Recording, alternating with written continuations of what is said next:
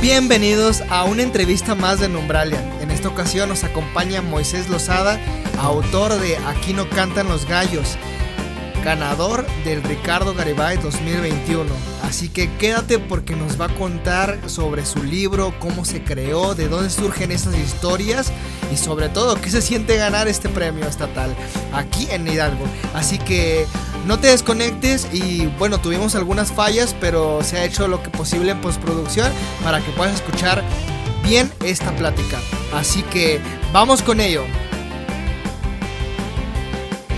Bienvenidas a todos los que estén conectándose a, esta entrevista con, con Moisés Lozada, quien nos acompaña esta tarde, ya noche, siete y media, hemos sacado un, un minutito antes.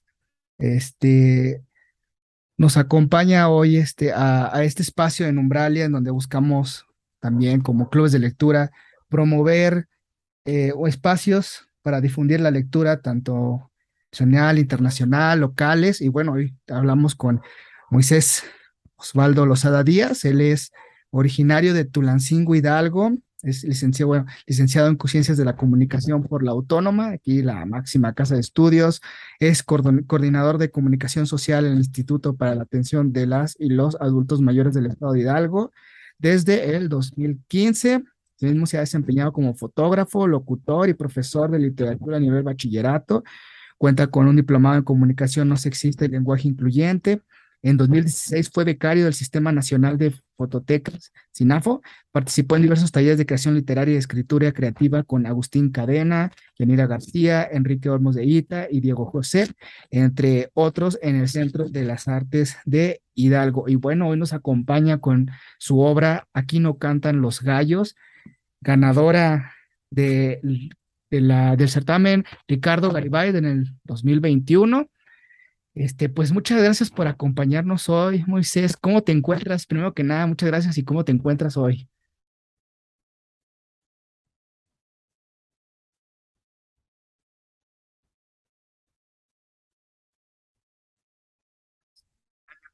Hay unos detallitos de, de internet, creo que de repente se le va, se va el internet, pero enseguida volvemos, no tarda en regresar luego hay fallas de internet de, algún lado y estamos de regreso, seguimos aquí sin problema. no creo que problemas con el internet, pero bueno, aquí estamos. Eh, cualquier cosa si se llega a trabar, no se desconecten, eh, tengan un poco de paciencia.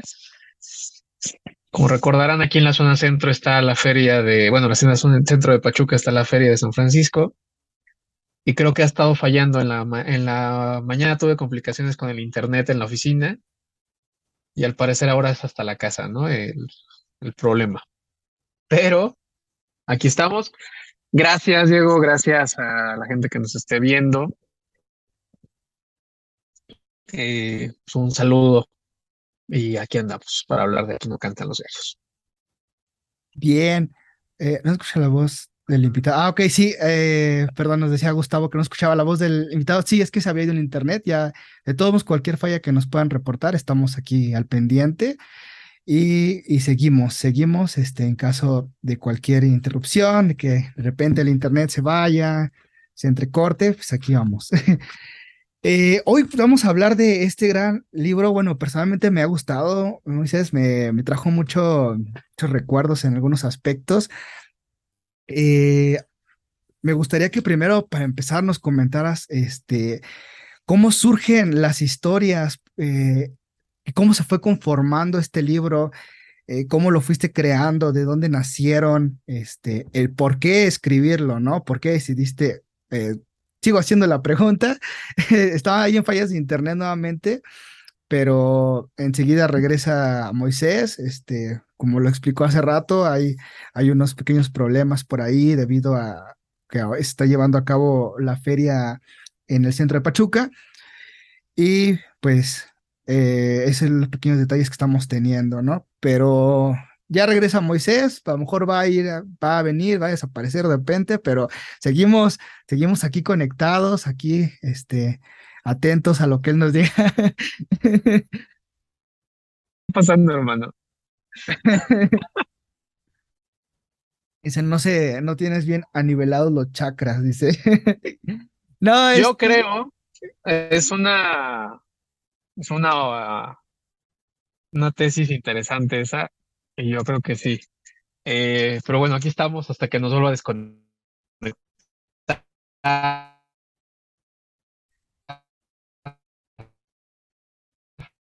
ok, ok. internet. Sí, se, se, se corta de repente.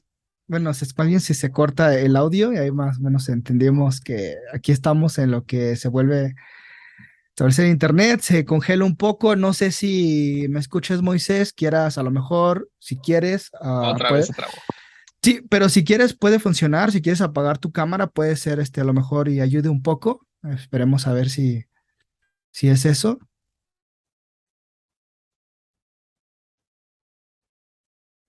Tu, tenemos las super fallas técnicas en este, esta tarde. Vamos a ver que nos. Ok. Mm. Neta, no sé qué está pasando, Armando. No, te comentaba que si quieres a lo mejor apagar tu cámara, a ver si fluye un poquito más. Y ya, jur, puede ser que no traes tanto. Y si quieres, vamos dándole así un. A ver, lo, lo intentamos así Ajá, y estoy. vale. Digo, no es que Entonces, no quiera que me vean, pero al parecer sí está consumiendo mucho, ¿no? La voy a estar prendiendo intermitentemente por cualquier cosa, sí, sí, sí. pero aquí estoy. Sí, no, muchas gracias. Entendemos, ahí de repente surgen fallas técnicas. Eh, te preguntaba de hace ratito eh, que nos comentaras a todos los que nos escuchan, nos ven, este, cómo se conformó este libro, eh, de dónde nacen las historias, cómo surgieron y cómo surge esta idea, ¿no? Para quedar compilada en decir, he creado un libro. Bien, pues creo que he dicho en muchas entrevistas que me tomó tres semanas escribir el libro, aunque para esas que yo lo hiciera en tres semanas, eh, la verdad es que tuvieron que pasar seis años de talleres para poder pues, escribir esto, ¿no? Y, entregar un resultado final. Antes de iniciar el libro, yo solamente tenía dos cuentos terminados de los que conforman este, este libro de Aquí no cantan los gallos, que son Basket Case y Laberinto. Con esos dos cuentos, eh, pues ya tenía yo como el boceto, ¿no? De que quería escribir un libro. Y no voy a mentirlo, yo tenía como objetivo ganar el premio Ricardo Garibay, así que pues, le había metido como las ganas, ¿no? Cuando lanzan la convocatoria en 2021, muchos estábamos a la expectativa de que no la iban a sacar como en el año 2020, todos lo sabemos, por, con motivo de la pandemia. Entonces, cuando la sacan en 2021 fue pues, la sorpresa, ¿no? Y decir, sí, sí quiero entrar. Entonces le comenté a Zainid Martí, una de mis amigas que también ha ganado el premio estatal, de cuento, y ella me dijo, vas, eh, tienes el talento y pues, cuenta conmigo, ¿no? El punto fue primero decidir que íbamos a tener un eje central, ¿no? En, en los cuentos, un tema central que, que uniera a todos y yo elegí como hilo conductor la violencia. Este libro no es una apología a la violencia, es un planteamiento, ¿no? De qué estamos haciendo como sociedad o cómo hemos normalizado la violencia hasta el punto de, reírnos a veces, ¿no? Eh, traes ahorita tú, por ejemplo, un tema, ¿no? Con, con la violencia en la guerra del narco por allá de 2010. Yo en este libro lo que planteo es eh, diferentes tipos de violencia, ¿no? Lo que puede ser verbal, lo que puede ser física, y me parece que es muy importante el, preguntarnos como sociedad y que si el, arte llega a reflejarlo es porque, el libro, los gallos, planteo pues, una pregunta, ¿no? De a dónde nos está llevando la violencia como sociedad y cómo es que lo hemos normalizado hasta el punto de llegar a estos, pues, a estos lugares, ¿no? Tanto la literatura o la fotografía.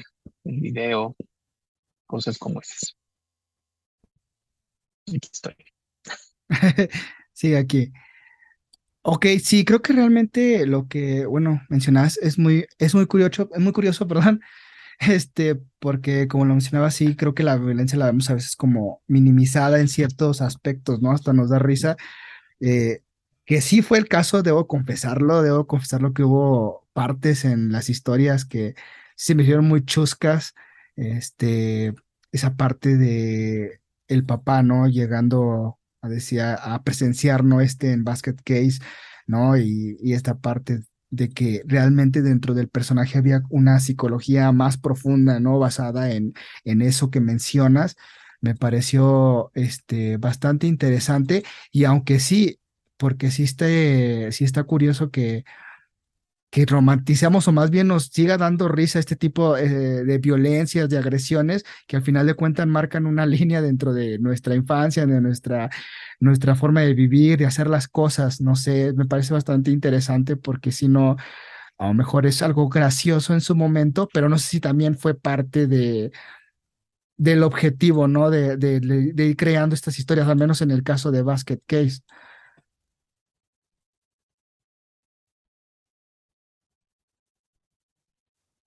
Moisés. yo diría, sí, bueno, en el, en el caso de Basket Case, yo sí tengo genuino hacia el Cruz Azul. Eso es algo que quien me conozca de hace años es algo que nunca he ocultado. Y esta frase inicial de a veces bromeo con que mis no maldijo a Cruz Azul cuando ese penal cobrado por Carlos Hermosillo, sino yo. A veces lo pensaba, te juro que a veces lo pensaba, eh, eso es quizás lo único que tenga yo en común con el personaje. Mi papá es un tipazo, es un hombre azul desde toda su vida, pero a veces yo sentía ese celo hacia el deporte y justamente hacia el Cruz Azul, ¿no? Eh, lo, lo, curioso de esto es que en el taller con Enrico Almoseita, justamente yo escribo este cuento bueno, retomo este cuenta, pues estaba ahí como aventado. Y cuando lo acabo, Cruz Azul rompe la maldición. Y para mí fue frustrante, ¿no? decir, ya valió mi cuento. Y le escribí a Olmos y le pregunté, le dije, ¿cómo ves? ¿Qué hago? Y él me dijo, me contestó, tu cuento está obsoleto, brother. Y yo de, no, ¿qué hicimos? Pues pensar en que podía yo pasarle la maldición de luego al, Atlas. Ok. Y el Atlas gana seis meses. Decidimos dejar como en algún momento hubo una maldición que, que el Cruz Azul protagonizó. Eh, y, eso es eh, el resultado, pero de la gente que lo ha leído, me han dicho, no sé si te diste cuenta, Moy, de lo que hiciste, y yo fue como, dice, no, Moy, pusiste sobre la mesa algo que, muy pocas veces se habla, ¿no? En ciudad mexicana, como los hijos a veces rehuimos de lo que son los papás. Si el papá es ingeniero, voy a ser abogado. Si mi papá es abogado, voy a ser, papá es músico, quiero estudiar arquitectura. Es como esta necesidad de llevar la contra, ¿no? A veces. Y que es algo que se despierta, pues a veces en la infancia o a veces en la adolescencia. Pero es esta necesidad de llevar la contra. Está incluso en los equipos de fútbol, ¿no? O sea, si el papá le va Pachuca, el hijo le va a ir al Cruz Azul, ¿no? O si el papá le va al Cruz Azul, el hijo le va a ir al América. O simplemente, como el caso del personaje, pues va a cambiar de deporte, ¿no? En lugar de jugar fútbol, le va a gustar el básquet y pues después va a escribir un cuento, ¿no? En este caso. Pues, como lo mencionaba, el asunto con este libro era tocar un poco el, el hilo conductor de la violencia en los seis cuentos, eh, tanto verbal como física, creo que son los ejemplos más claros que tenemos de, qué tipo de violencia estamos viviendo como sociedad, al menos aquí en, México. Esto no quiere decir que gente fuera del país no la pueda leer. Eh, me parece que es una propuesta que tengo sobre cómo la hemos normalizado y pues digo también me parece que al jurado le gustó esto y por eso el libro ganó el premio.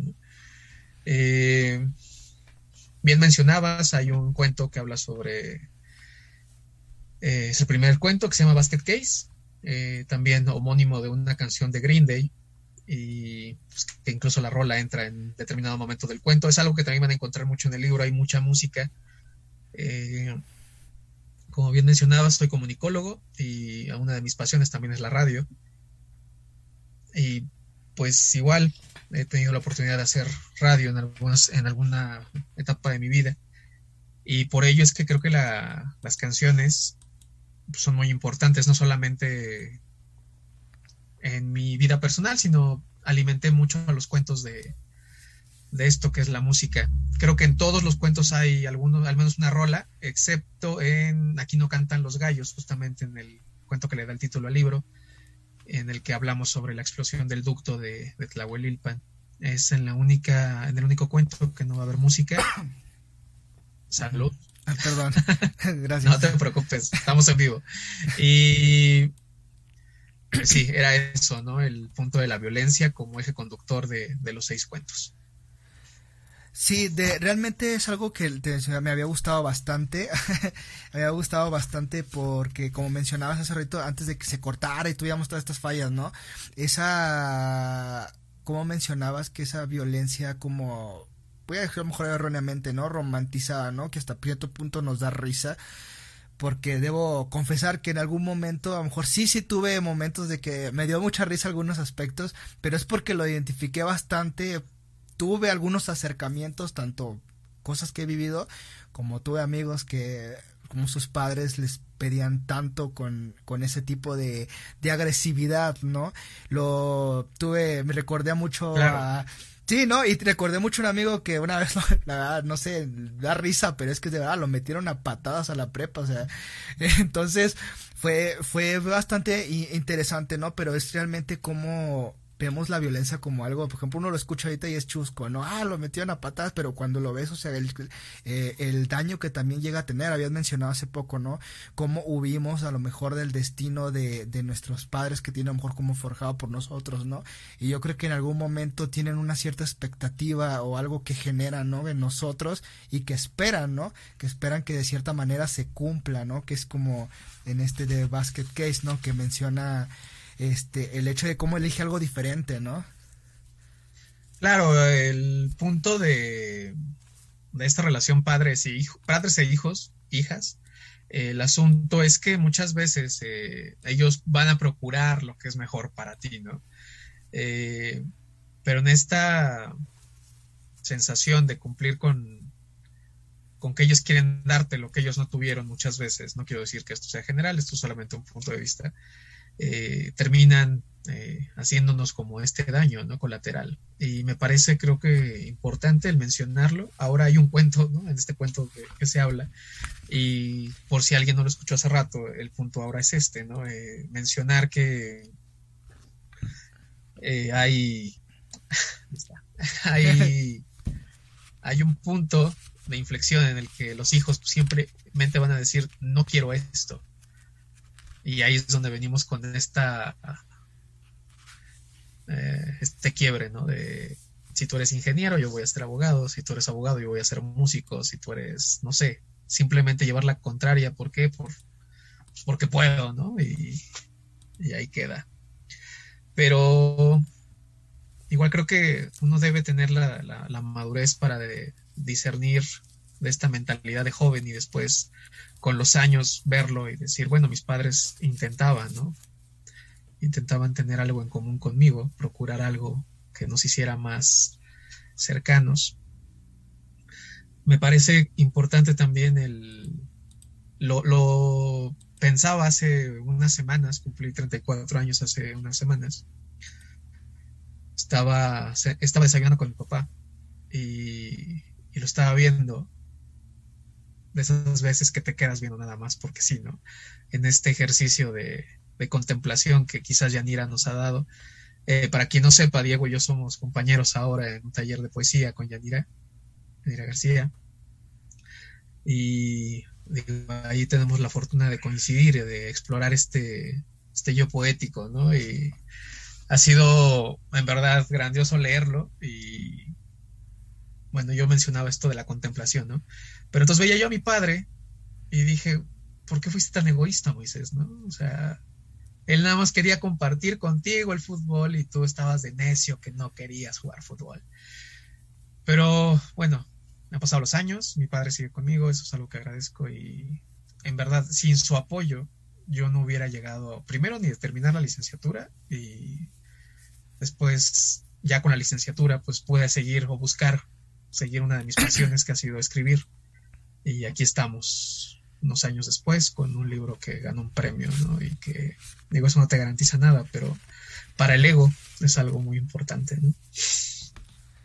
Creo que ah, esto que mencionas, este, sí es muy, bueno, personalmente es muy llegador, más porque como lo dice Moisés, hemos podido coincidir justamente en el taller y bueno, este, he leído también tu trabajo, ¿no? Y siempre manejas, también has llevado este, esta línea, ¿no? Dentro de, de tus poemas y, y que sí, este, mencionaban anteriormente cuando los presentamos, ¿no? Que fueron también que muy fuerte y retomas mucho esta parte, ¿no? Que realmente y sí, ¿no? A veces no pensamos, podría, podría ser, ¿no? Que no vemos esa otra contraparte, digo, a lo mejor no es el caso de todos, pero sí, sí, sí, como lo mencionas, al ver toda esta observación que nos ha enseñado Yanira, nos ha instruido, ves las cosas diferentes, ¿no? De cierta manera, eres más observador ciertas cosas, como lo decía una vez eh, en una plática de club de lectura, que en una anécdota decía un señor, es que cuando te haces grande te gustan las plantas, dice, y te va a pasar a ti.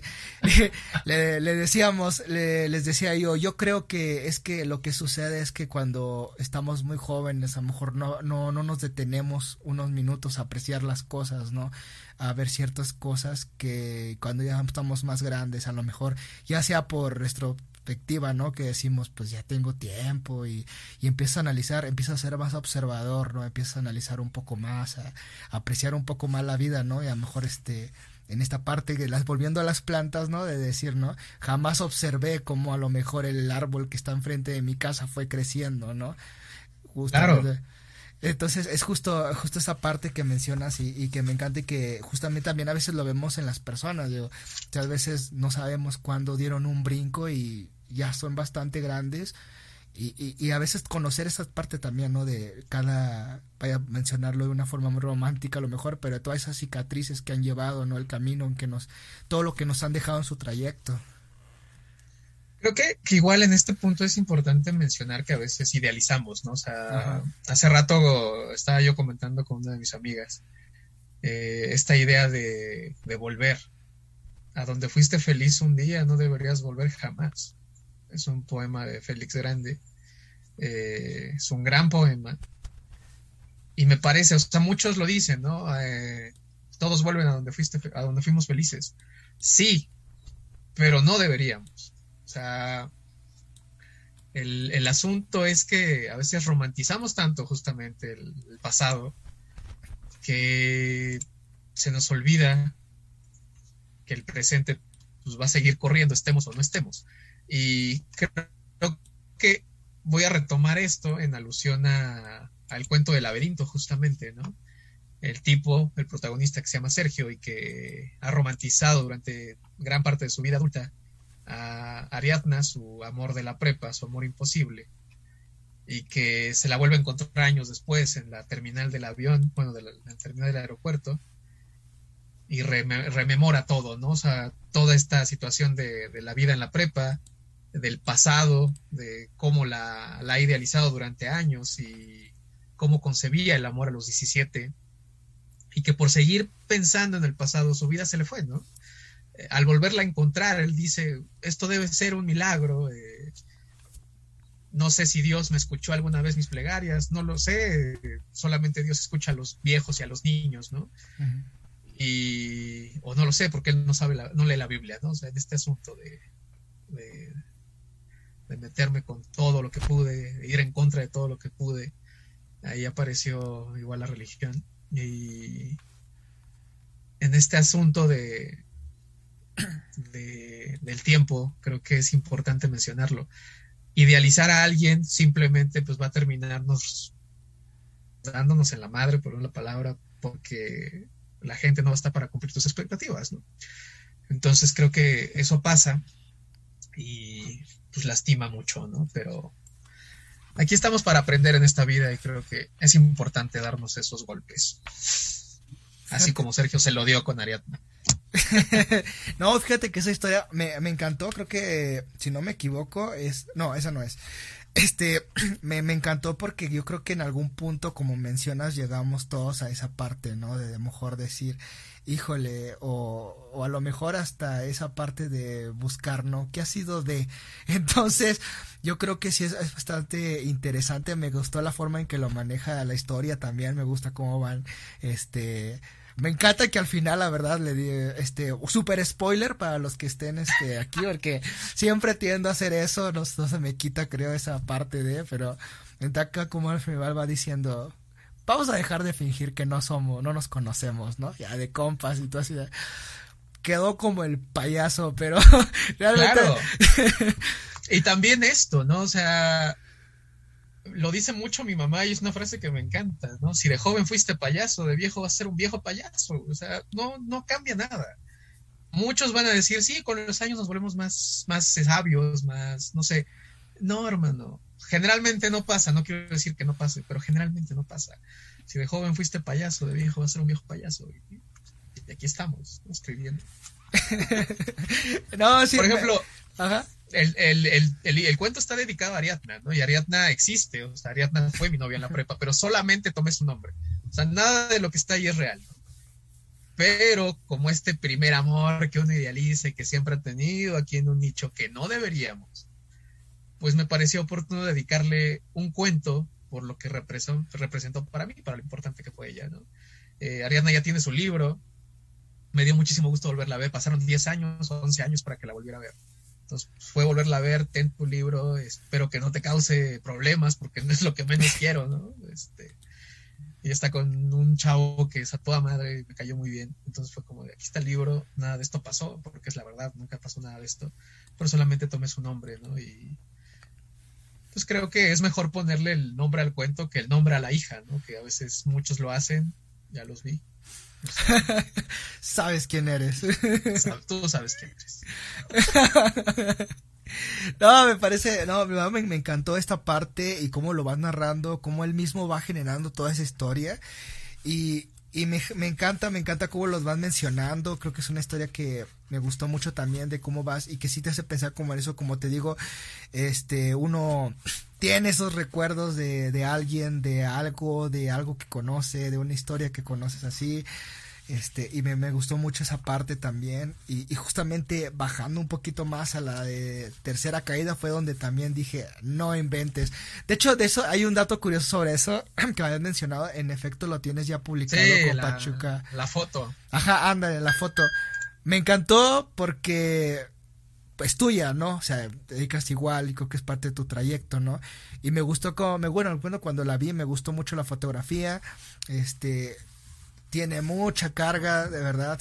Ahí tienes ahí, la tienes ahí, adelante. Tiene. la estoy buscando, pero no, hermano, ahorita no la traigo a la mano. Es que. Pero si por ahí la tienes en. Ajá. Ajá. La... Para los que no o puedan ver, por ejemplo, es que no se va a ver muy bien. Ah, bueno, ahí está, ¿no? Ajá. Está este, la de. Ahora sí que este es el de Pachuca Cartonera en Toros y Deportes. Es Doctor Wagner. Va, Doctor Wagner, eh, es una señora limpiándole la sangre, muchos diciendo que no era real. Al final de cuentas, pues uno decide, ¿no? O sea, ir a las luchas es un espectáculo al final de cuentas.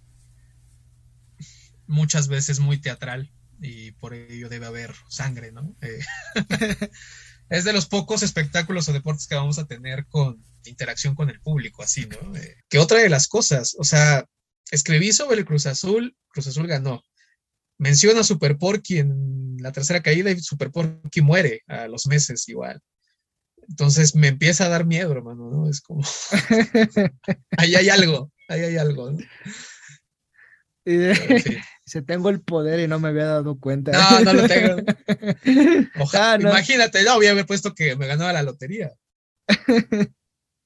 no, pero fíjate que decías, ¿no? Que ibas ya centrado en que ibas a ir por el premio, entonces. Sí, fue, fue algo que, que me enfoqué esas tres semanas, ¿no? Y a machetearle, pero te digo, o sea, creo que siendo honestos, eh, si no hubiera sido por esos seis años de talleres, de, de, toda esta preparación, no hubiera podido acabar en tres semanas. ¿no? Y que siendo honestos, pues ya tenía dos cuentos, entonces nada más fue como darle a los otros cuatro, sobre todo a Rage. Rage es el último cuento del libro, uh -huh. pero también es el cuento que más trabajo me, me costó porque yo ya no sabía cómo terminarlo. ¿no? O sea, terminarlo así siento que fue un final decente, pero también creo que bien pude haberlo llevado más allá. Posiblemente después lo retome y pueda seguir escribiendo algo sobre, sobre esta historia de cataclismos y atentados dentro de Pachuca, ¿no? Pero por el momento había que dejarlo descansar y creo que ahí quedó. Rage es mi cuento favorito del libro. Después vendría la tercera caída y Basket Case y Aquí no cantan los gallos creo que seguiría ese orden de, de mis favoritos. Fíjate que en ese que mencionas tuve, bueno, yo personalmente, como yo no soy de aquí, entonces sí dije, ¿cuándo pasó eso? ¿Cómo fue? Sí, sí hubo un momento en el que sí dije, este, ahora me puse a investigar, dije, ah, ¿cuándo pasó? ¿Cómo fue esa onda? ¿no? De hecho, inclusive la, la confundí, ahí, bueno, se cabe la historia, ¿no? De la garza de la universidad, ya ves que está la historia, que se rodó. Sí, claro. Entonces yo primero entrelacé como eso hasta que fue escalando más y dije, a ver, ya no sé de qué me está hablando, pero sí en un momento creí que era un hecho que había sucedido. Esto derivado de, bueno, de lo que es el cuento de Aquí no cantan los gallos, ¿no? Que es algo que sí me tocó ver en los medios ya en su momento, ¿no? Eh, bueno, Aquí no cantan los gallos, creo que ha sido una situación bueno, el cuento es una cosa aparte, ¿no? Pero esta situación del huachicol creo que ha sido tema central en noticieros, en periódicos, en muchos lados. Y otra cosa que hemos normalizado, ¿no? Hay localidades donde se presume que ir a la tienda es como ir a, no sé, alguna tienda departamental, ¿no? Porque hay mucho dinero por la misma venta del hidrocarburo eh, que es sacado por los ductos. Eh, lamentablemente, en enero de 2019, no, 2018, 2019, 2018, ocurre esta, esta tragedia. Y bueno, aquí no cantan los gallos, es solamente una perspectiva desde un personaje ficcionado que es un chofer de un servidor público al cual no, no empatiza, ¿no? ni con sus subalternos ni con la gente que está allá afuera durante el incendio.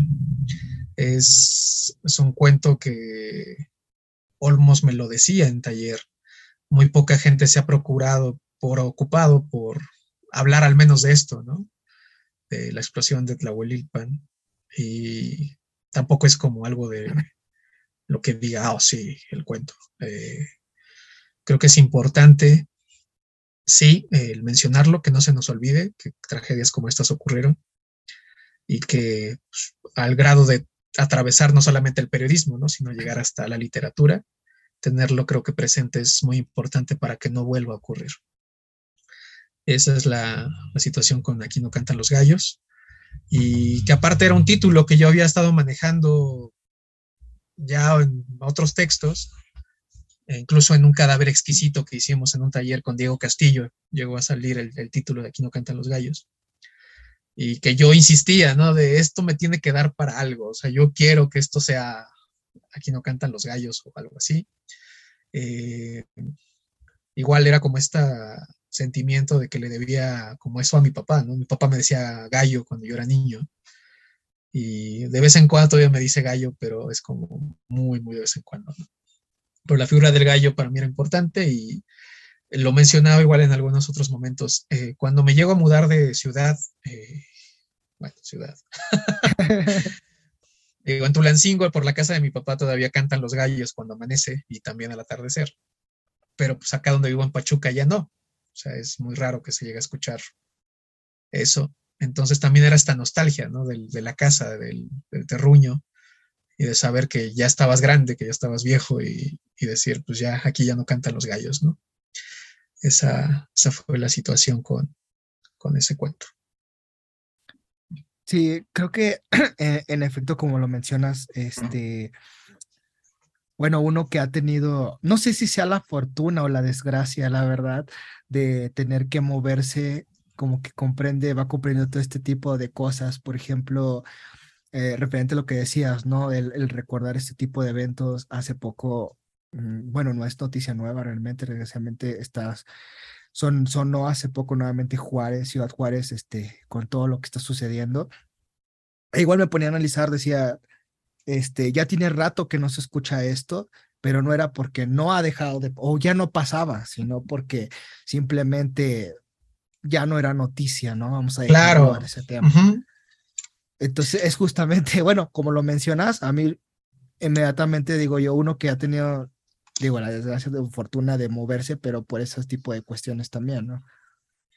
Y es algo que como sociedad nos debería preocupar, ¿no? O sea, este tipo de violencia justamente, que aquí creo que nos sobrepasó a proporciones bíblicas, si es que se puede llamar, eh, en el Antiguo Testamento, ¿no? Por ejemplo.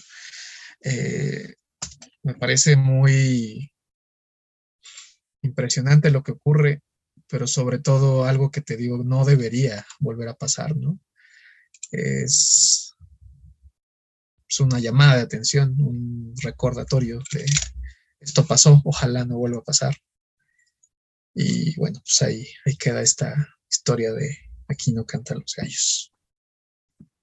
Sí, realmente, eh, como te digo, me, me llegaron mucho, esta historia me llegó mucho en ese aspecto, te digo, ahorita recordando un poco mis tierras, este, uno que pues sí, no, no es, no es, ahora sí que originario de aquí, pero ha podido ver ciertas cosas que en efecto no concuerdo, el, el ver la, la violencia como algo, hasta algo chusco, ¿no?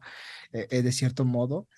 Digo, entiendo que como mexicanos hacemos meme de todo, ¿no? Nos hablamos de todo, pero al final de cuentas siempre estamos romantizando, a lo mejor de cierto modo, este, este tipo de violencia, incluso esa violencia, como mencionaba al principio, ¿no? En Basket Case, que no es a lo mejor tan marcada como una, un acto delictivo, pero que está ahí, ¿no? Y, que sigue, y que resuena sigue siendo replicable en un futuro, ¿no? Dentro de una persona, sus decisiones. Me pareció bastante interesante y algo que, regresando un poquito a la historia de A la Tercera Caída, que me gustó mucho también de, de, de esta, ¿no? Que me fascinó cómo se van entrelazando historias, cómo se van mencionando la historia que va pasando con la persona que dice la que no puede quitarse los ojos de ella y está ahí como y, cómo le van pasando cada cosa en ese proceso. O sea me, encantó.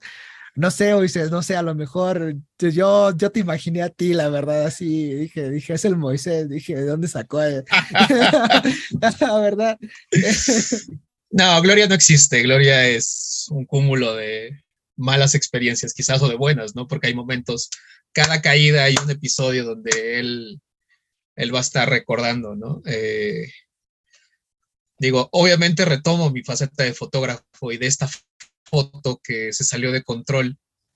Deben saber que esa foto justamente se, se la toma Dr. Wagner, regreso de las luchas a la una, una y media de la mañana, y a mí me parece oportuno subirla, ¿no? Hubo incluso quien me dijo, súbela a Twitter y etiquétalo. Y ahí va don pendejo a compartirle su foto a doctor Wagner. Y lo que hace doctor Wagner Jr. es tomarla y la pone de foto de perfil. Obviamente, pues era una foto buena, entonces la toma récord, la toma medio tiempo, la toma mil y un páginas de deportes, sin mi marca de agua, y la foto vuela. O sea, la foto se fue. O sea, este cuento es mi venganza, ¿no? Ahora de minimizar la foto, ¿no? O sea, fue como sí, tomé esa foto, pero la minimizo porque la otra historia era como la importante, ¿no? Eh, Wagner jamás me contactó, tampoco tenía por qué, ¿no? Pero hubiera sido un detalle chido. Pero jamás supe nada de ese vato, ¿no? Y bueno, pues ya es la anécdota, ¿no? De cómo una foto mía se volvió famosa, pero yo no. Está bien, no estaba preparado para la fama. se fue un, gratis, se las dejo gratis. no, pues es que sí, sí estuvo, qué interesante, fíjate eso, y, y que, pues bueno, al final de cuentas, pues el trabajo de uno. Pero sí fue, sí, sí es algo que resalta mucho, eh, bueno, en el caso de toros y deportes, pero que sí, en efecto, ¿no? ¿Cómo cambia? ¿Y cómo fue ese proceso que me mencionabas, ¿no? Porque en todos y deportes y aquí No Cantan los Gallos, sí tiene un cambio diferente, ese cómo fue estructurado poco a poco, cómo fuiste diciendo, voy a depurarlo en esta parte para que se conformara de esta manera. Sí, bueno, lo, el asunto con Aquí no cantan los gallos es que ya no podías usar esa historia, ¿no? Que, por ejemplo, en Toros y Deportes es una crónica literaria. Ajá. Eh, quité mucho y metí mucho. Creo que al final le, eh, benefició al, texto, ¿no? El, eh, el cómo quedó. Eh, quedó como un cuento, efectivamente, no como la crónica. Entonces fue limpiarlo. Toros y Deportes es una, una antología donde pues, participamos varios escritores hidalguenses contemporáneos, unos más jóvenes que otros, pero que tuvo la fortuna de, de ver la luz igual en 2021 y no nos enfocamos a escribir sobre deportes, ¿no? Algo quizás ajeno para muchos escritores, esto del deporte, pero para otros, pues no. Entonces, hay desde ensayo, hay cuento, hay crónica literaria y, pues digo, es, quienes tengan esa copia, pues afortunados, ¿no? Porque creo que nunca más estaremos en, ese, en una compilación los que estuvimos ahí. No, y sin duda que la mayoría de los que están ahí, bueno, al menos de los que conozco, ya conformaron igual su libro, o sea, están publicados sí, claro. también. Ajá, que eso, eso es padre, ¿no? Imagino, entre los varios que fueron parte de uno mismo, y pongámoslos así, pues terminaron siendo un, un, un, libro completo de cada uno, ¿no? Eso, eso es padre, igual. Y creo que son, bueno, como ya le he mencionado Negrete igual anterior, ¿no? Y lo que decía Miguel, ¿no? Lo de la mafia del, este, son los que se juntan en, en, el, ah, se me fue.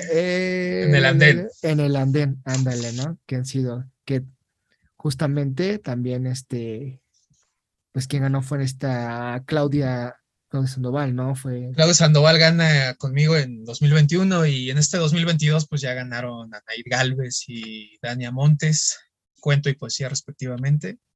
Y creo que no podemos hablar de una mafia. Hablamos de trabajo, hablamos de talento y hablamos de disciplina. Quien hable de una mafia, pues, mis hermanos, pues hay que trabajar, ¿no?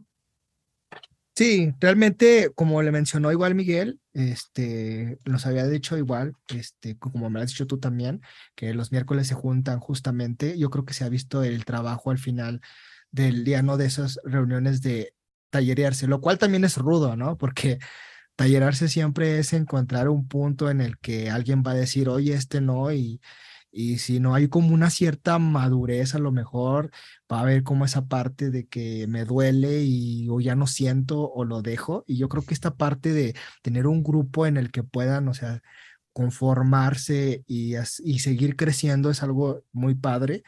Este, igual Miguel lo había mencionado, de hecho Miguel este, que estuvo con nosotros igual nos este, estuvo compartiendo un taller virtual para aquellos que quieren empezar en la poesía, aquellos que justamente da herramientas, ¿no? De, ir este, creciendo en su respectiva área o en lo que estén buscando, ¿no?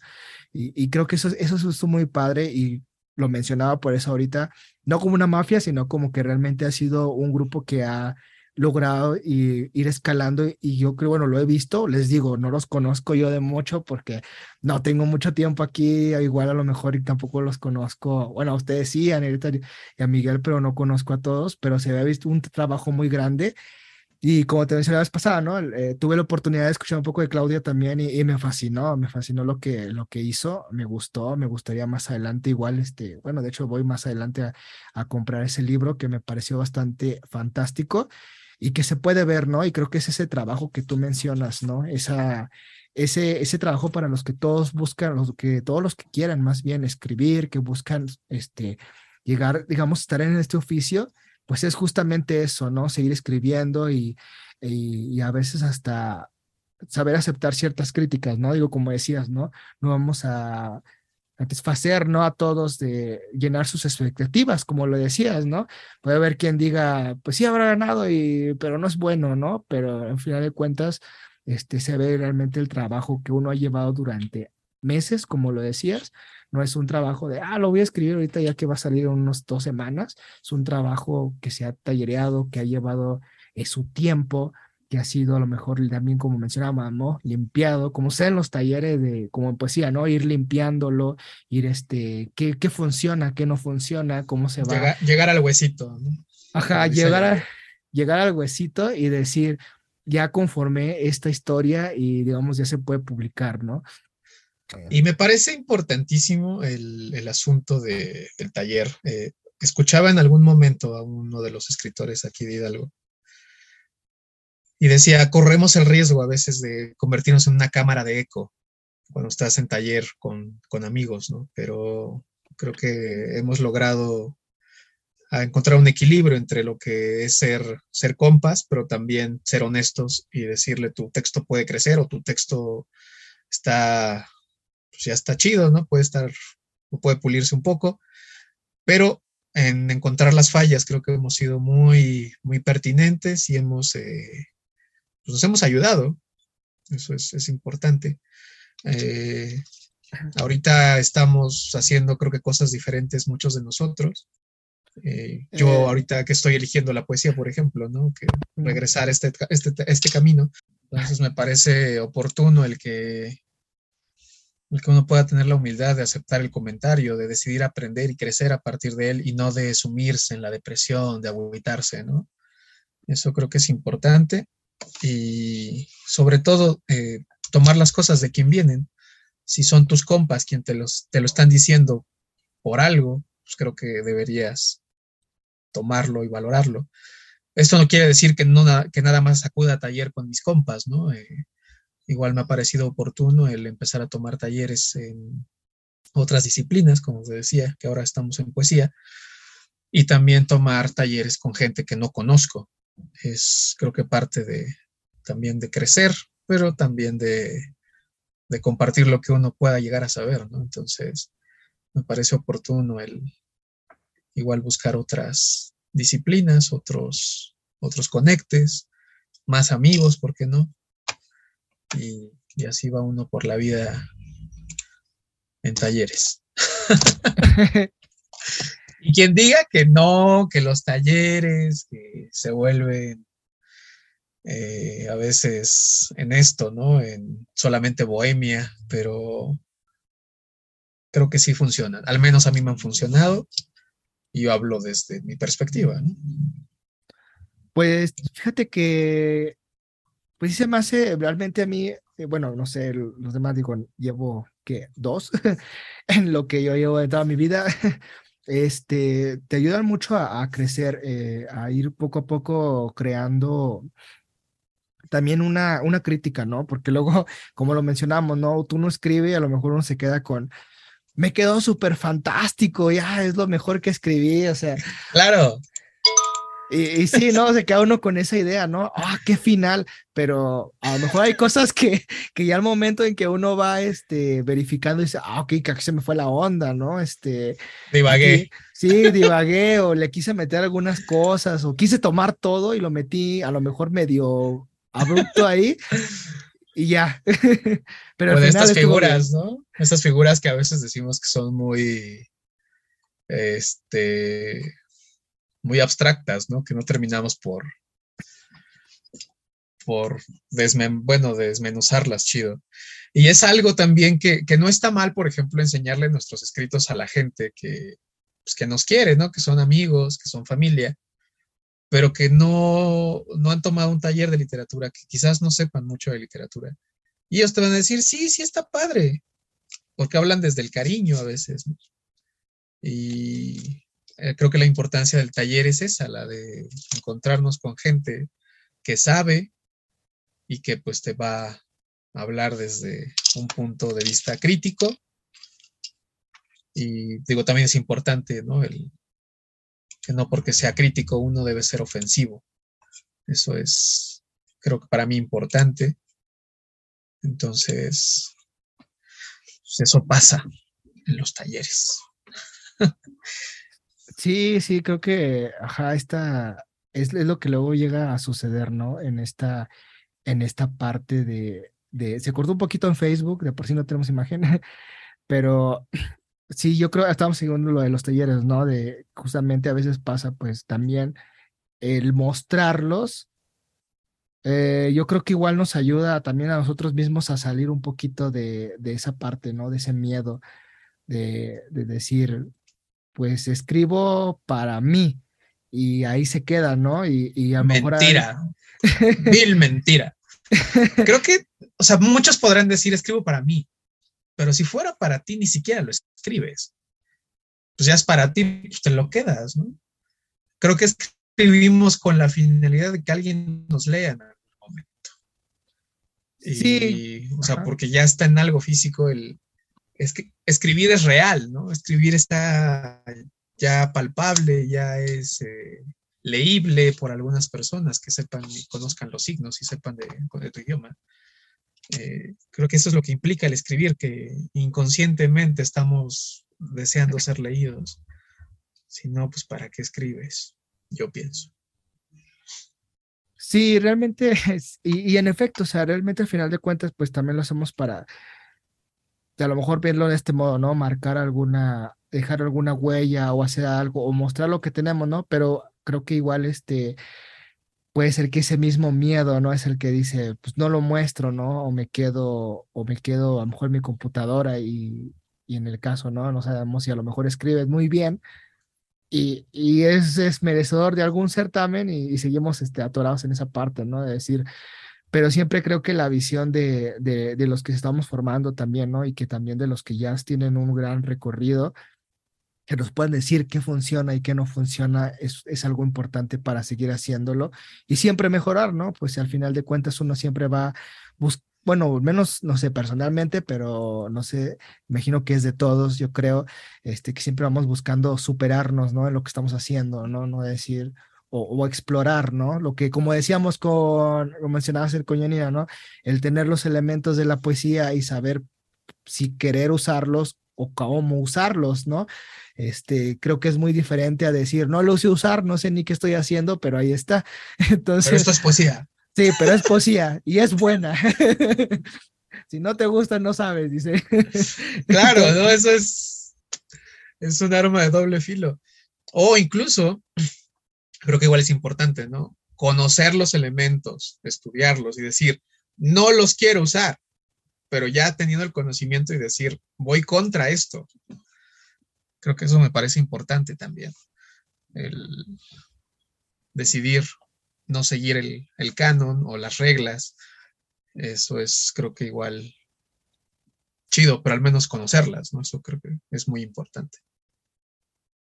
Sí, sí, sí, es realmente, este, como mencionábamos siempre, ¿no? Esa, esa importancia de hacerlo y de conocer y a lo mejor tenerlo sustentado, ¿no? y decir, no, es que no lo usé por esto. a decir, no sé ni qué estoy haciendo, pero salió. ah, totalmente, hermano. Es, te digo, es un arma de doble filo, ¿no? Cada quien puede hacer lo que quiera con su obra, con su vida, pero, digo, estamos hablando tú y yo ahorita, ¿no? Es, este es nuestro punto de vista y, y pues ya. Sí, yo bueno, creo que... si quieres, va- seguimos hablando un poco del libro. Ya hablamos de la tercera caída, ya hablamos de.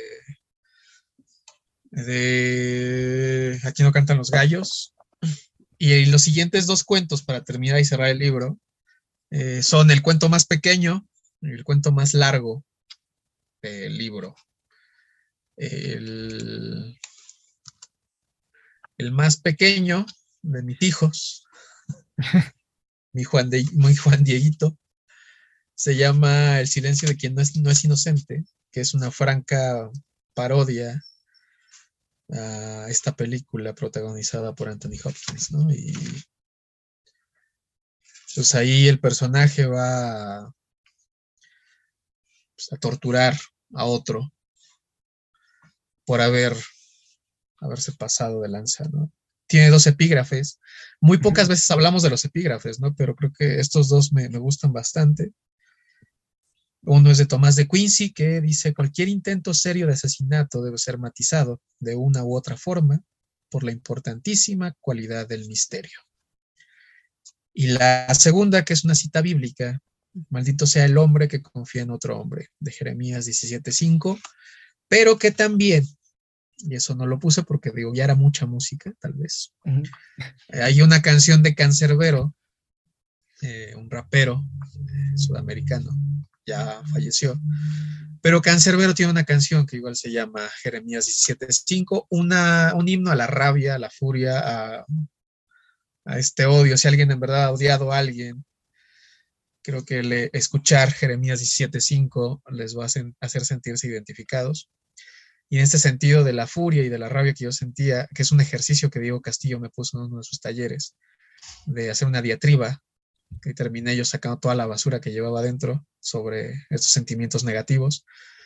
No sé si te pasó, Diego, muchas personas me lo han dicho, es que se siente, el odio aquí se siente, ¿no? que es algo que me halaga porque sí, al final es uno lo que pretende, ¿no? Que uno pueda empatizar con ese sentimiento de odio, pero transmitírselo a los lectores creo que es importante. Eh, pues el silencio de quien no es inocente, pues es eso, es una diatriba, es un, un ejercicio donde terminé sacando muchísimo de, de lo que era el odio, ¿no? es el cuento más corto. Eh, incluso hay una mención a, a esta película de Quentin Tarantino, de Perros de Reserva, porque es más o menos en ese estilo como se desarrolla la, historia. Solamente dos hombres y hay un cuarto, una bodega vacía en este caso. Y el siguiente cuento con el que cerramos es Reich, ya lo habíamos mencionado un poco hace rato. Eh, Reich, que igual tiene dos epígrafes. Uno de ellos me lo dio Cristian Negrete, justamente. Estaba un día, un viernes, un día viernes fui a su casa, comimos arroz y asamos un queso y estábamos tallereando este, cuento, bueno, todo el libro, pero terminamos con este cuento.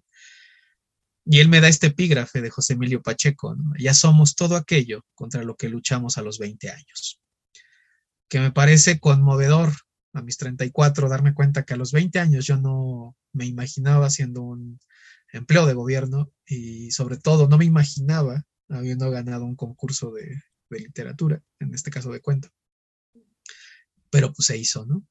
Y el siguiente epígrafe es de una banda que acaba de regresar. Parece que este año es el año de los regresos, de los retornos. De Mars Volta con One Day This Shall Outline, We Circle the City, eh, que es una canción que me encanta de ellos y que cuando lean el cuento entenderán este epígrafe de algún día esta, esta marca de Gis va a redondear la ciudad, ¿no? Como si fuera la silueta de un cadáver justamente. Y el cuento está dedicado justamente para Cristian Negrete y para Sainz Martí, que ellos fueron los que tuvieron más fe en Reich que yo eh, Reich era, es quizás el único personaje, tiene una cualidad todos mis personajes en los primeros cinco cuentos, que son tipos derrotados por la vida, ¿no? Que hacen o siguen haciendo de su vida lo que pueden porque es lo, sus actos los llevaron a estas consecuencias o porque no saben lidiar con su propia furia.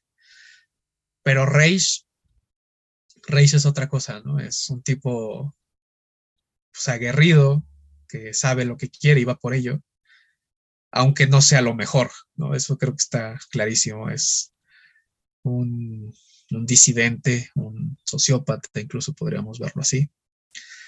Y pues hay como mucho, mucho pachuca ahí, ¿no? Eh, desde el estadio de fútbol, la universidad, eh, el reloj, los cerros que rodean a esta ciudad que siempre me han parecido terroríficos, el que parezcamos un molcajete, ¿no? Aquí, aquí abajo y los cerros allá arriba, San Cristóbal, eh, el Cerro del Cristo Rey el Cerro del Lobo. O sea, creo que a mí sí, desde que llegué a Pachuca a vivir a la zona centro, me ha resultado un poco tenebroso esto de estar rodeado por cerros, ¿no? Pero, pues en fin, uno decidió vivir aquí, ¿no? O sea, tampoco es que la vida nos obligara, al menos por ahora.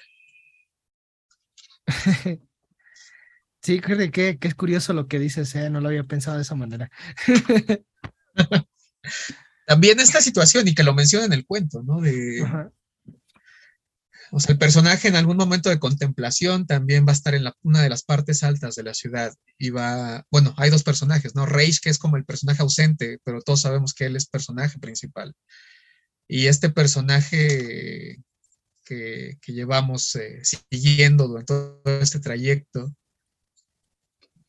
que nos va a dar la oportunidad pues, de ver la ciudad y de experimentarnos con ella de ver desde lo alto que la ciudad creció a lo güey, a lo a lo pendejo como nosotros mismos a veces, sin planificación, pero siguió creciendo porque se supone que es lo que teníamos que hacer, con huecos tan grandes como los de las minas, ¿no? Y que con nada los vamos a llenar, pero a veces creemos que podemos y los tratamos de llenar con algunos vicios o con algunas otras cosas, eh, sin darnos cuenta quizás que a veces esos vacíos son necesarios eh, para poder mover las otras piezas. No sé si recuerdes, eh, Diego, que, o no sé si te tocaron en la infancia.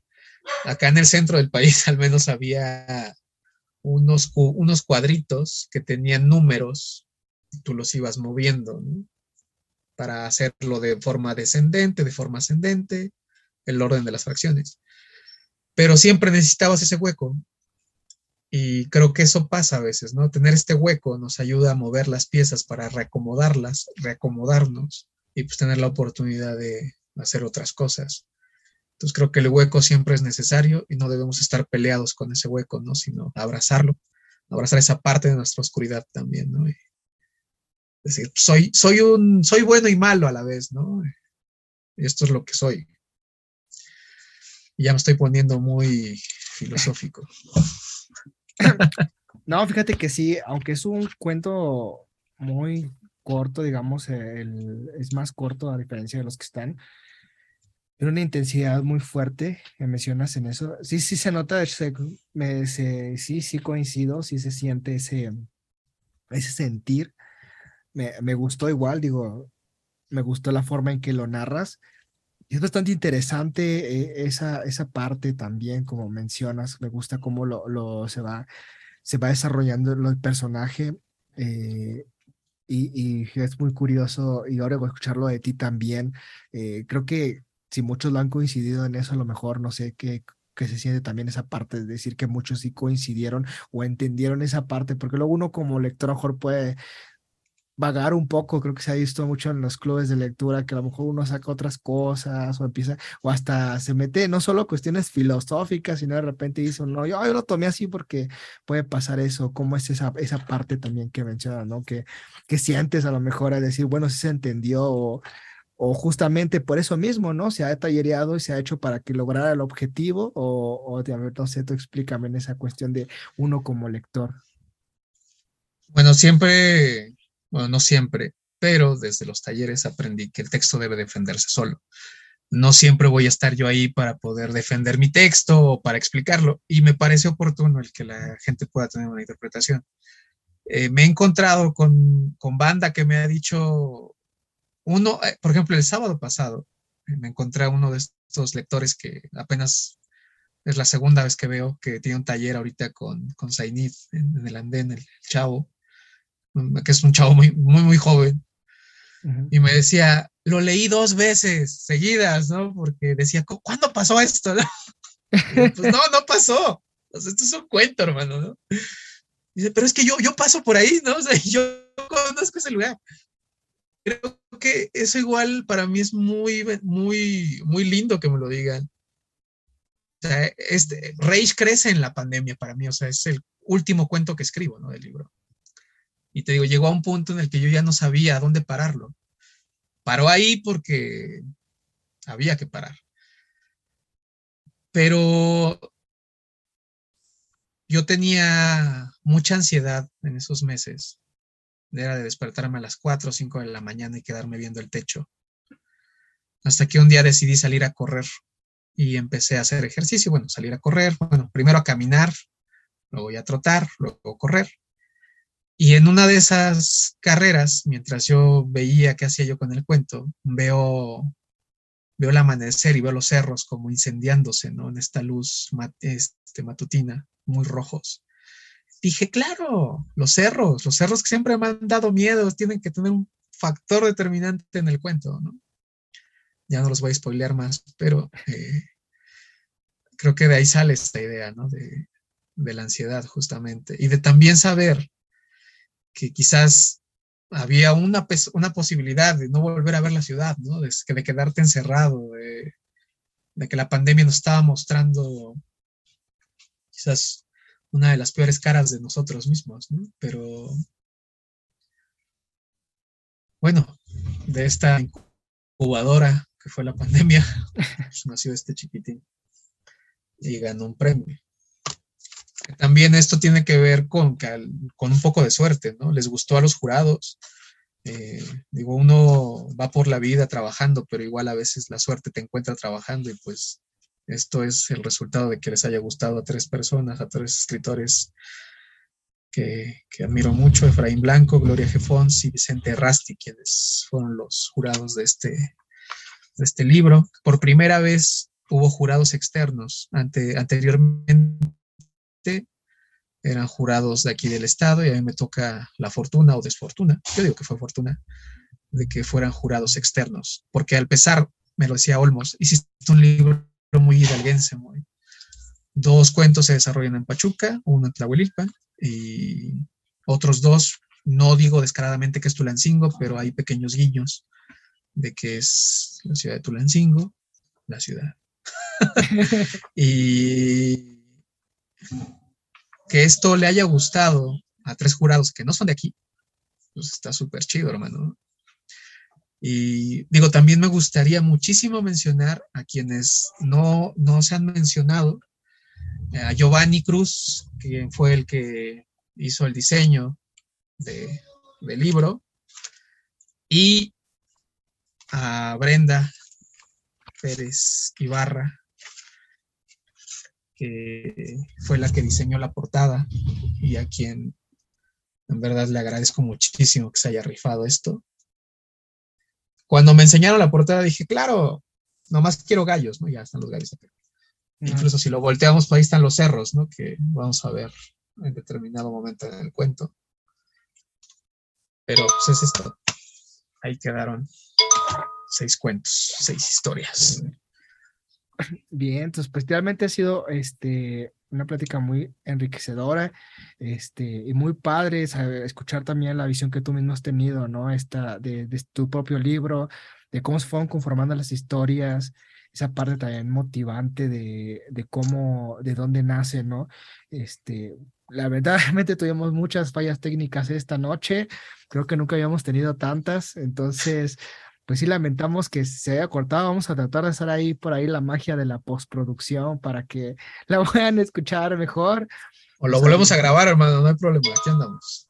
O lo volvemos a grabar para que, para que no vaya tanta interrupción, porque sí, se estaba, de hecho, se está esperando tanto, de hecho, desde que nos conocimos, hemos estado que vas a estar, lo he mencionado en los clubes, y todos los que han estado también, ya va a estar Moisés, ya va a estar Moisés, y ya está Moisés, y hasta explotó la computadora, entonces hubo mucha emoción de, de, este, de este momento. Y me gustaría, este, a lo mejor ya ir cerrando esta entrevista eh, con lo siguiente, este, mm, de saber si, qué consejo podrías también, digo, ya se han dicho muchos, pero a lo mejor algo para los que están empezando a escribir, que dices, quiero escribir, quiero empezar a hacerlo. Digo, se ha dicho mucho, pero a lo mejor algo muy breve que podrías decirles. Y para darle un poquito también, este, ahondar un poquito en lo de los clubes, qué es lo que también has leído o lees o actualmente estás leyendo a lo mejor o qué, cuáles han sido los autores que han marcado de cierto modo este, tu vida o más bien tu escritura, ¿no? Tu, tu, tu forma de hacerlo, a lo mejor no porque sea semejante, sino que ha sido inspiración para ir poco a poco construyendo lo que tú eres como lo hablaba en algún momento en algún taller con, con uno de mis compañeros de taller. Eh, muchas veces consiste en el robo con asesinato. Yo muy violento, ¿no? Siempre. ¿Y en qué consiste el robo con asesinato? En, obviamente va a haber autores que te gusten y los vas a tomar como inspiración. Incluso habrá cuentos tuyos que puedan parecerse a otros cuentos.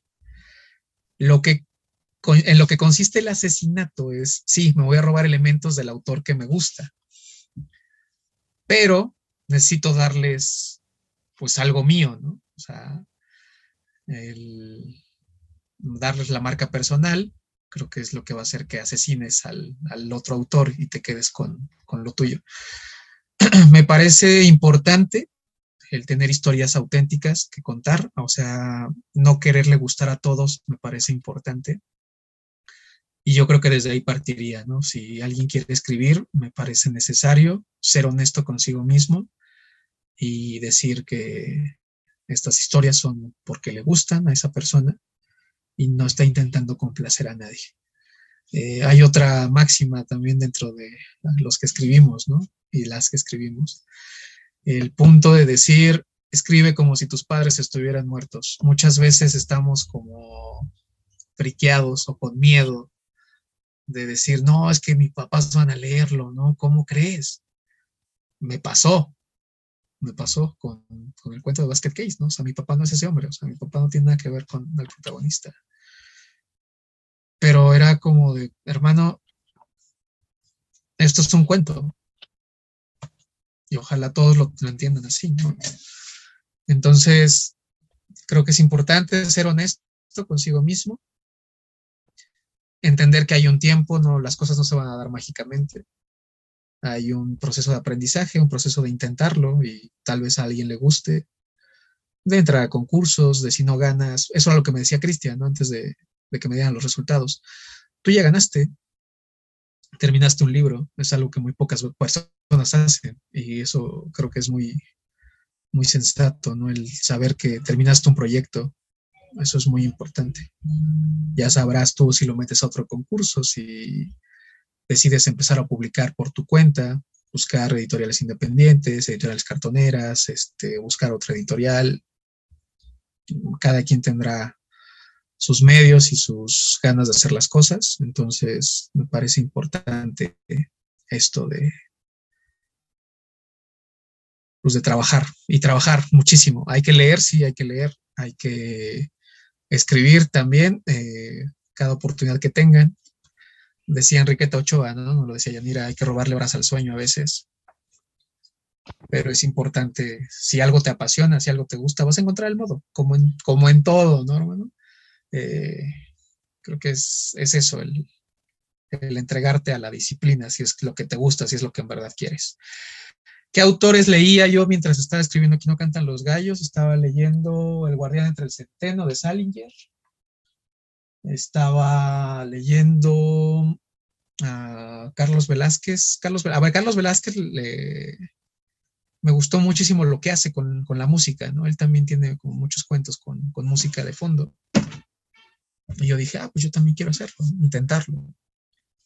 Entonces, pues de ahí salió esto de la música. Bueno, también porque es algo que me gusta, ¿no? Pero creo que si me atreví más fue porque dije, alguien ya lo hizo y pues quiero hacerlo. Eh, ¿A quién más? Julián Herbert también lo estaba leyendo mucho en ese momento. Mm, sé que me va a faltar alguien. Ah, Bernardo Esquinca, a Bernardo Esquinca, por ejemplo, a él me gustó mucho lo que hace con la descripción de lugares que sí conocemos. De la Ciudad de México es de donde más se alimenta él, en esta cuestión de la descripción y de irte un poco a lo histórico y regresar, ¿no? Entonces dije, pues Pachuca, ¿no? Aquí estamos, pues aquí escribimos. Que era algo que igual me preguntaba Enrique Olmos en su momento. A ver, muy, pero si en Pachuca ¿por qué? dije, pues porque nadie escribe de Pachuca. O sea, son pocos los escritores que han escrito sobre Pachuca. O sea, ubicar los cuentos aquí pues era tierra fértil. Muy poca gente lo ha hecho y creo que pues, me di la oportunidad y me gustó. y pues eso. Ahorita estoy tratando de ver. Fernanda Melchor, por ejemplo, también este tema de la violencia, ¿no? Creo que igual fue algo que, que me impactó mucho al leerla y igual fue como una de esas fuentes de inspiración para escribir lo que, que yo quería. Y ahorita, por ejemplo, estoy leyendo pues ya cosas un poquito diferentes a, ellos. Hace poco compré Jazz de Toni Morrison, parece un gran libro, igual una, una mujer increíble, hermano, creo que tiene escribe muy chido las cosas, está, está potente, muy, muy buena ella. Y pues no sé, igual estaba yo leyendo, por ejemplo, de poesía, que estamos con esto del taller, pero que igual me, he metido más con Cristian Peña, por ejemplo, de Me llamo Hokusai, de Natalie Díaz, eh, Ocean Wong, Elisa Díaz Castelo, es lo que he estado como leyendo bastante. Y pues ahí andamos, ¿no? Digo, esto se trata de seguir buscando, el mundo está lleno de literatura y creo que entre más te metes, más descubres que no sabes. Yo creo pero, que sí. pero bueno, ¿no? Eh, creo que es importante seguir buscando. Si mientras te guste, pues creo que no va a parecer difícil, ¿no? Eso es importante. Y sobre todo hacer comunidad. Y hacer comunidad es muy importante. Eh, a veces se nos olvida, ¿no? Que, que hacer comunidad es pues, parte de, del camino. Eh, hay una de estas frases motivacionales, ¿no? Que dice, si vamos solos, llegamos más rápido, pero si vamos en grupo, pues llegamos más lejos. Entonces creo que eso aplica en esto. Y me gusta pensar que en grupo llegamos más lejos. Wow. Pues no da más, más que decir, eh, este Moy, realmente muchas gracias por estar con nosotros, muchas gracias por este espacio, por compartirnos todo este conocimiento para todos los que quieran empezar a escribir también, inspirarse, eh, lo que conlleva, ¿no? Las formas de hacerlo. Realmente muchas gracias por darnos esta oportunidad también escucharte a ti, este, lo que tú mismo sientes sobre tu obra, planeas sobre ella y, nos gustaría que más adelante igual este, pudiéramos seguir en contacto y saber que estás creando cosas nuevas. Muchas gracias por este espacio a todos los que nos escuchan. Yo creo que vamos a, dar ya por cerrada esta, esta sesión, este momento de entrevista. Eh, gracias porque a pesar de todas las fallas que tuvimos, eh, muchos se quedaron a estar pendientes. Gracias, gracias. Eh, realmente prometo, vamos a hacer una postproducción muy buena porque sí hubo muchas fallas, muchos errores por ahí, pero vamos a tratar de subirlo a Spotify y en cuanto esté listo, les anunciamos para que sí puedan escucharla sin interrupciones, sin tanto de que no había video, no había todo esto, entonces de repente, de repente falla todo y creo que este fue uno de los momentos en que de plano el, dijeron, el, el destino dijo que hoy no se puede hacer, pero... hoy no se ve. Hoy no se ve, pero ahí vamos. Pues muchas gracias a todos los que nos han escuchado, acompañan y han, entrado a la transmisión. Espero les haya gustado y que nos sigan este, escuchando. Vamos a seguir hablando con grandes autores como Moisés y vamos a estar compartiendo también dónde pueden conseguir su obra. Este, y justamente, este, cuántas copias hay, porque luego se acaban. Entonces, muchas gracias a todos. Que pasen una excelente tarde, noche y nos despedimos de Facebook.